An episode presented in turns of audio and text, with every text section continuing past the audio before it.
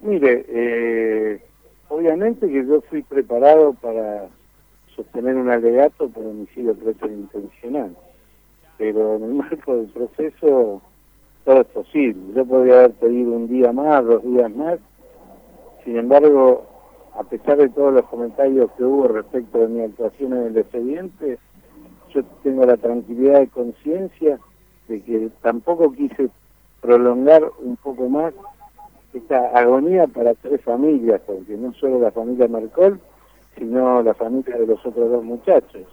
Bueno, hice un alegato en la medida de lo posible, evidenciando que no estamos en presencia de un homicidio en línea. Es más, anoche escuché a la fiscal por televisión que dijo que, que el autor del homicidio es mi cliente y que, y que el otro joven eh, se creyó que estaba defendiendo a su amigo, o sea que sería una legítima defensa de tercero putativa para Cantariop y autor de homicidio siempre mi cliente, o sea, eh, nada más alejado de la realidad, o sea, totalmente inconsistente lo que dijo la fiscal y lo que intentó probar en el debate. Eh, para, para hacer lo que hizo, le hubiese dejado directamente como homicidio propio intencional hubiese puesto penas diferenciales y a criterio de ella existieron conductas diferentes, pero bueno, eh, todavía no se ha dicho la última palabra.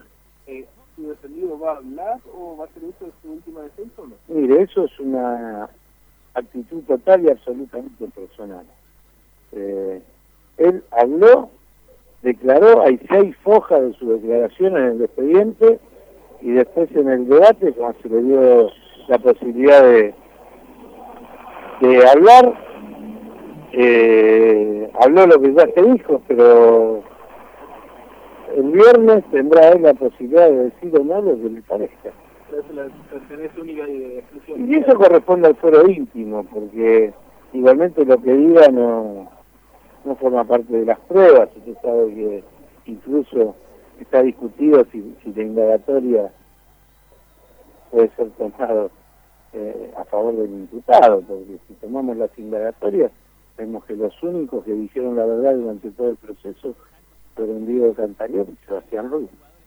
Eh, su colega, el doctor Rey, planteaba eso justamente, que hay muchas personas que fueron eh, a mentir descaradamente durante el juicio. ¿Usted comparte esa opinión? Sí.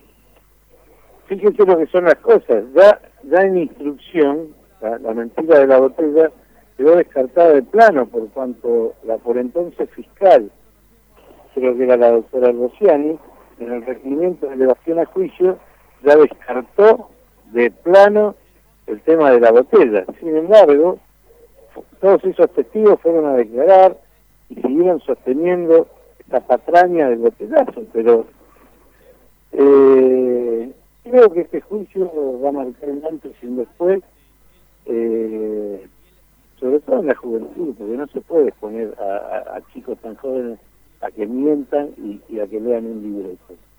El doctor Rey dijo que había que plantearse la necesidad de sancionar a las personas que han ido por un falso testimonio. Obviamente que eh, tiene una pena de 10 años, o sea que tenemos eh, nueve años y monedas para plantear el falso testimonio de cualquiera de los que haya mentido. Eh, pero hoy mi, cabeza está puesta en el día viernes.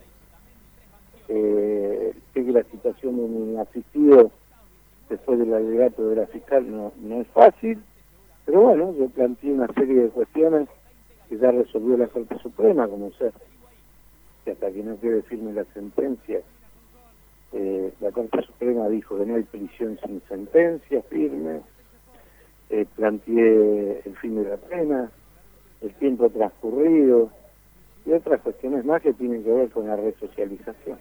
El, tema es que el noviembre, el 22 de noviembre, eh, la causa. No, no, no, le eh, explico, le explico.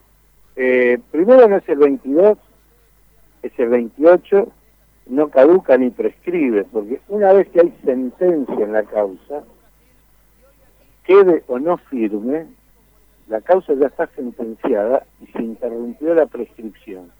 O sea, supongamos que el día viernes eh, los condenan a estos dos muchachos, eh, y las dos defensas interponemos un recurso de casación.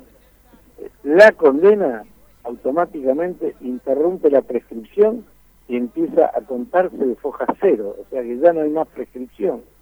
O sea que puede estar un año, dos años, tres años, cuatro años, seis meses, lo que sea, debatiéndose si queda firme o no, y la causa ya no prescribe. O sea, eh, interpreto que, que hay una presión social y de la familia de la víctima que dicen que si no queda firme en 15 días esto prescribe. No, les pido que se asesoren, eh, eso está en el código, o sea que no, no, es un invento mío. Es que el viernes hay una sentencia. Es que el viernes va a haber una sentencia.